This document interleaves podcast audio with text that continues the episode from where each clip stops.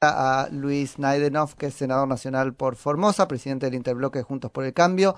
Hola Luis, Nico Yacoy y Gonzalo Martos en la mañana de FM Concepto. Muy buen día. Buen día, Gonzalo, Nico. ¿Cómo están? Muy, bien, muy bien. Acá queriendo Luis este, conversar un, un poco, bueno, de la realidad política, ¿no? Que está tan, este, a partir de la realidad sanitaria, tan complicada en la, en la Argentina y ustedes tienen un capítulo este, especial ahí en el Senado, ¿cierto?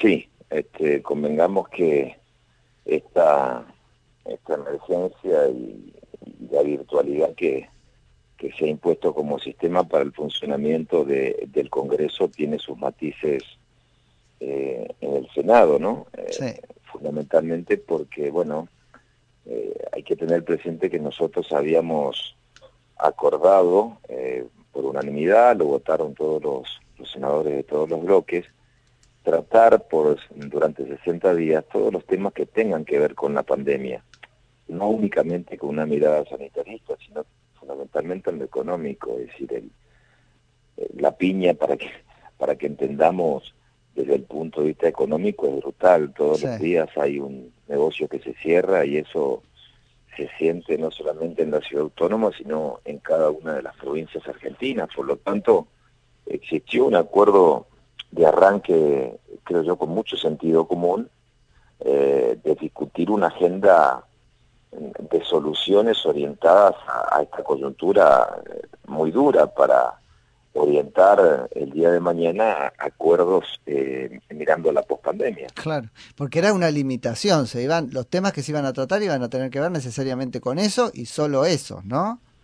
Exactamente, eso, eh, eso fue lo que votamos y te, reitero con mucho criterio, me parece a mí, eh, esa fue la posición que adoptamos este, y partió de una reunión conjunta con el presidente del Frente de Todos, de la bancada José Mayán, con la vicepresidenta de la República, Cristina Fernández, que preside el Senado.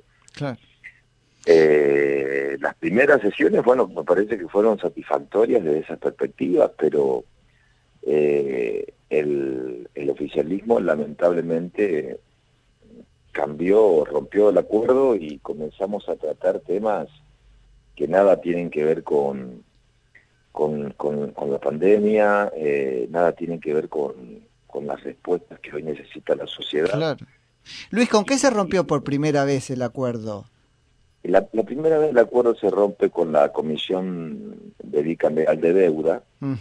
Se rompe el acuerdo porque eh, cuando vos podés discutir en comisión eh, los temas que quieras, eh, comisión Bicameral de Deuda, si quieres discutir la, creación de la Comisión eh, Bicameral Investigadora del el empréstito del Banco Nación con Vicentín, no existe inconveniente. Pero el tema es que no podés llevar al Pleno, al debate, un tema que no tenga que ver con, con, la cuestión de la pandemia. Claro. Pero, pero ¿por qué es esto?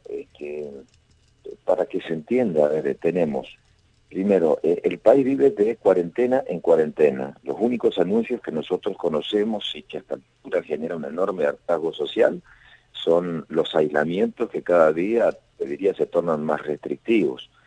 Esos aislamientos, eh, así como han dado resultados de arranque, quizás desde el punto de vista sanitario, con el paso del tiempo demostraron que, que, no, que no es la salida. Y el aislamiento eh, ha generado, primero, trastornos eh, efectos colaterales en materia de salud enormes eh, en cada uno de los ciudadanos y pérdida de libertades. Y a mí me parece que eso no, no, no, no se evalúa. Eh, yo te diría que hay muchas realidades en Argentina, pero muchos se sienten cómodos gobernando en el marco de la pandemia.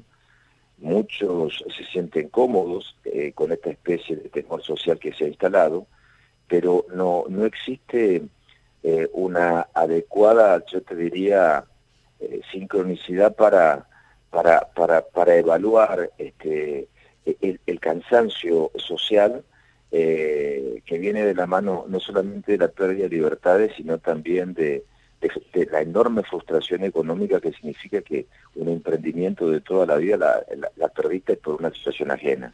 Y que en el Senado estemos discutiendo una agenda de revancha o, o, que en el medio de esta pandemia, porque tampoco se puede subestimar la inteligencia de la gente. Te encontrás con, eh, con que los jubilados pierden con la nueva fórmula y una pensión vitalicia para vudú, o que el secretario de Derechos Humanos te habilite las prisiones preventivas que fueron rechazadas, por lo menos la de, la de Ricardo Jaime, con lo que pasó en Once. Ahí te demuestra cómo la política o ese sector del kirchnerismo duro, digamos, se mira al ombligo y está muy lejos de la realidad. Entonces, estas son las cosas que, eh, bueno, generaron muchísima tensión eh, lógica, porque la política vos podés confrontar desde el plano de las ideas, pero cuando estás en emergencia, cuando el presidente inicialmente te convocó al diálogo, convocó a las fuerzas políticas, nosotros acompañamos con nuestra presencia en cada convocatoria del presidente en los primeros aislamientos con todos los interbloques, y después te das cuenta que se trató de una simple foto de ocasión, y no se dimensiona, y a mí, Nico, lo que me preocupa es que creo que no hay una, hay una dimensión de la realidad social, te lo digo en serio, no hay dimensión de la realidad social en Argentina. El gobierno, cuando vos tenés una agenda que, que, que, no tiene una sintonía fina con el día a día, tenés un problema. Ahora, Luis, qué, qué grave esto que me decís, porque no, no lo quiero preguntar como, como, no quiero que suene a chicana, ¿no? Pero ¿no se supone que ese peronismo es el conocedor más este, ah, qué sé yo, más, más profundo que tenemos de la realidad este, social de la Argentina, porque durante el gobierno anterior ellos describían con un nivel minucioso lo que estaba pasando, perdieron esa inteligencia. No se trata de perder inteligencia, el peronismo históricamente eh, siempre, a ver, eh, eh, el, el, movimiento, el movimentismo en la Argentina tenía la capacidad que distintos sectores de pensamientos de centro, de centro izquierda o de, centro derecha convergían en lo que se denominaba el movimiento, pero encauzaba en un liderazgo. Siempre la Argentina, cuando gobernó el peronismo, en el ejercicio de poder, por lo menos del 83 a la fecha, exceptuemos a Isabel, siempre contaron con un liderazgo fuerte. Y el problema en la Argentina es que el liderazgo el liderazgo político eh, justamente no pasa por el presidente, sino por la vicepresidenta. Entonces hay una tensión que se ve en el día a día, en la agenda, en el orden de prioridades, que no te, permite tener esa capacidad de respuesta. Este, y eso se paga muy caro.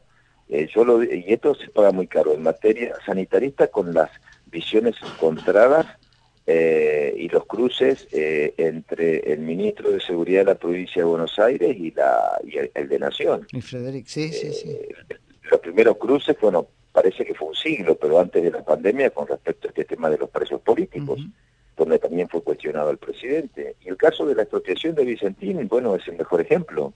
Como lo sientan al presidente, se sienta con una senadora de, de la laluda del kirchnerismo, anuncian la expropiación, eh, se dan cuenta que eso es un cachetazo al esfuerzo eh, no solamente de Vicentín, sino de la propiedad privada, porque hay temor de que el esfuerzo de toda la vida de la gente, el Estado se apropie, se, apropie de lo ajeno en función de la especulación de una crisis, que genera una escalada y bueno, esas tensiones eh, y la falta de resolución de liderazgos claros son los que te conducen a, a un problema político. Tenés un problema económico, porque primeramente no hay un plan, no hay un rumbo, pero la falta de plan y la falta de rumbo del gobierno obedece a estas contradicciones que tienen que resolverse en el, en el ámbito del seno de la, de, de, la coalición.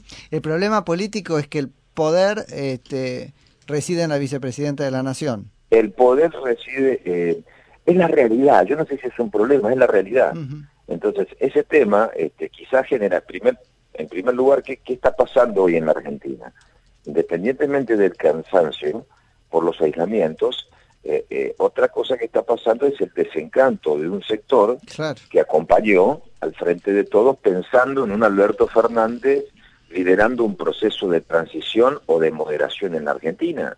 Y nos encontramos todos los días con un esquema mucho más radicalizado. Bueno, y tiene que ver con el liderazgo político. Y el liderazgo político de la coalición, bueno, nada ha cambiado, es el mismo kirchnerismo de siempre. Eh, no, no, a ver, no es ni bueno ni malo, es el kirchnerismo que siempre se conoció y que tampoco nadie puede sorprenderse. Hacemos un gran esfuerzo los argentinos para esperanzarnos, ¿no? Con cosas como pasó en la campaña electoral última, porque ver en Alberto Fernández eso que, que, proponías es bastante esforzado. Bueno, yo creo que igual tiene una oportunidad, a ver, este, tampoco se puede perder la esperanza, ni nosotros tampoco vamos a perder la esperanza de que el gobierno tenga la capacidad de reaccionar y darse cuenta de que sin, eh, a ver, sin esta idea de, la construcción de un acuerdo eh, medianamente racional, es imposible sobrellevar la crisis en Argentina. Porque se entiende, esta es una crisis que no solamente, ya no, se trata únicamente del frente de todo, golpea la política, golpea a todos. Por lo tanto, yo espero que en algún momento eh, también eh, se dé cierto criterio de sensatez, intentando trazar una hoja de ruta medianamente compartida eh, porque la verdad es que el gobierno no le encuentra la vuelta a la coyuntura, ni sanitaria ni económica. Es decir, a ver, los países nos han demostrado que las cuarentenas eh, tienen éxito durante un tiempo limitado y que después el desafío en materia sanitarista es la concientización social y convivir con el virus, pero retomando la normalidad. Acá no retomás la normalidad, eh, el, trabajo de concientización social cuesta mucho porque la gente siente que todos los días hay mayores restricciones, entonces, bueno, ese, ese hartazgo conspira o juega en contra del efecto deseado, y en materia económica tampoco hay respuestas. Hay, tampoco hay respuestas en materia económica, es decir, a ver, que nosotros tenemos un ministro de Economía, primero desde que asumió, yo sé lo importante que implica reestructurar parte de la deuda, porque no estamos hablando de la totalidad de la deuda, sino del 20% de los tenedores de bonos argentinos en bajo jurisdicción extranjera, es importante porque el país no tiene crédito y el país no tiene un horizonte de previsibilidad, pero no hay equipo económico que gestione la crisis. Y la gente lo advierte. Eh, entonces, si, un gobierno va a estar supeditado a brindarte una respuesta cuando lo sienta Rodríguez Larreta y aquí Silos cada 15 días para anunciar la prórroga o en un PowerPoint cómo evolucionan los casos si lo comparamos con los países, no, no, no pasa por ahí la cosa. ¿Y cómo para esto entonces, Luis, eh, de cara a las elecciones, al actual gobierno? Es que primero, las elecciones, para las elecciones falta un siglo yo te diría cómo nosotros vamos a afrontar los próximos 60 días, donde quizás en 60 días vas a tener un promedio ya quizás de 80 o 100 mil locales cerrados en, eh, en la Argentina. Y, emprendimientos que se cierran eh, son emprendimientos que están condenados a eh, prácticamente a, no, no, tienen capacidad de recupero. no tienen capacidad de recupero, entonces yo no, yo no pensaría en las elecciones, yo pensaría ¿Cómo haces de acá a 60 días para encontrar un programa que tenga la capacidad de asistir eh, a las pequeñas y medianas empresas que hoy no tienen recupero en la Argentina? Y una empresa que se cierra es una empresa no solamente que genera pérdida de trabajo, sino que no tiene hoy margen.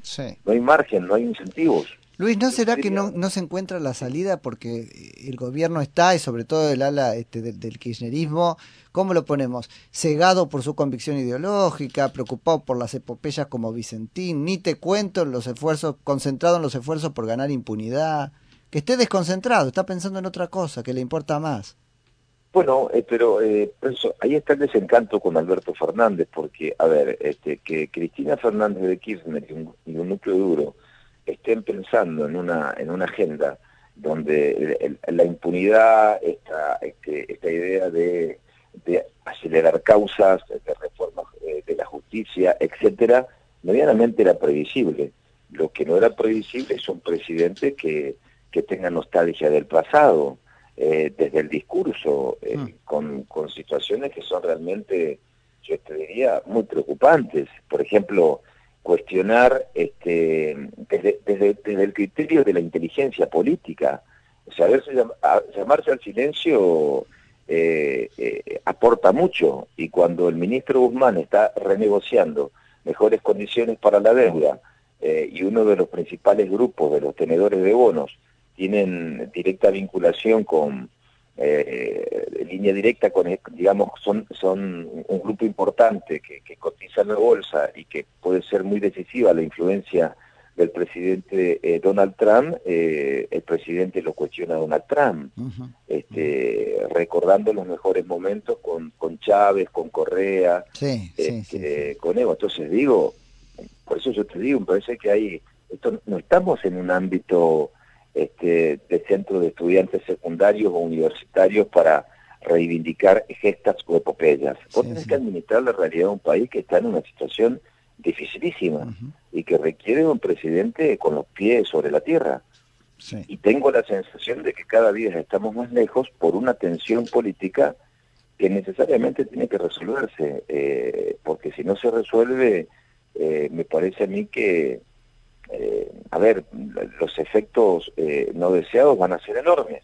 Nosotros vamos a estar siempre para, para aportar desde el sentido común la racionalidad para poner freno a todo proyecto que implica llevarse puesta, eh, digamos, los pilares básicos de la República. Para eso estamos y lo demostramos en el Senado cuando se puede para poner un, freno a cualquier tipo de desvío, pero también una convocatoria inteligente. Lamentablemente, la convocatoria inteligente es la que está ausente en Argentina. Luis, eh, clarísimo. Se nos termina el programa. Te agradezco muchísimo por la charla. No, gracias a ustedes. Que tengas un buen día es Luis Petkov Naidenov, que es senador nacional por la provincia de Formosa, presidente del interbloque de Juntos por el Cambio. Gonzalo Marto, llegamos con todo. Sí, se nos fue el programa, pero hoy con un poquito más de resto. Sí, más o menos, porque ahí quedó Flavia sin contarnos los números del COVID del día, por ejemplo.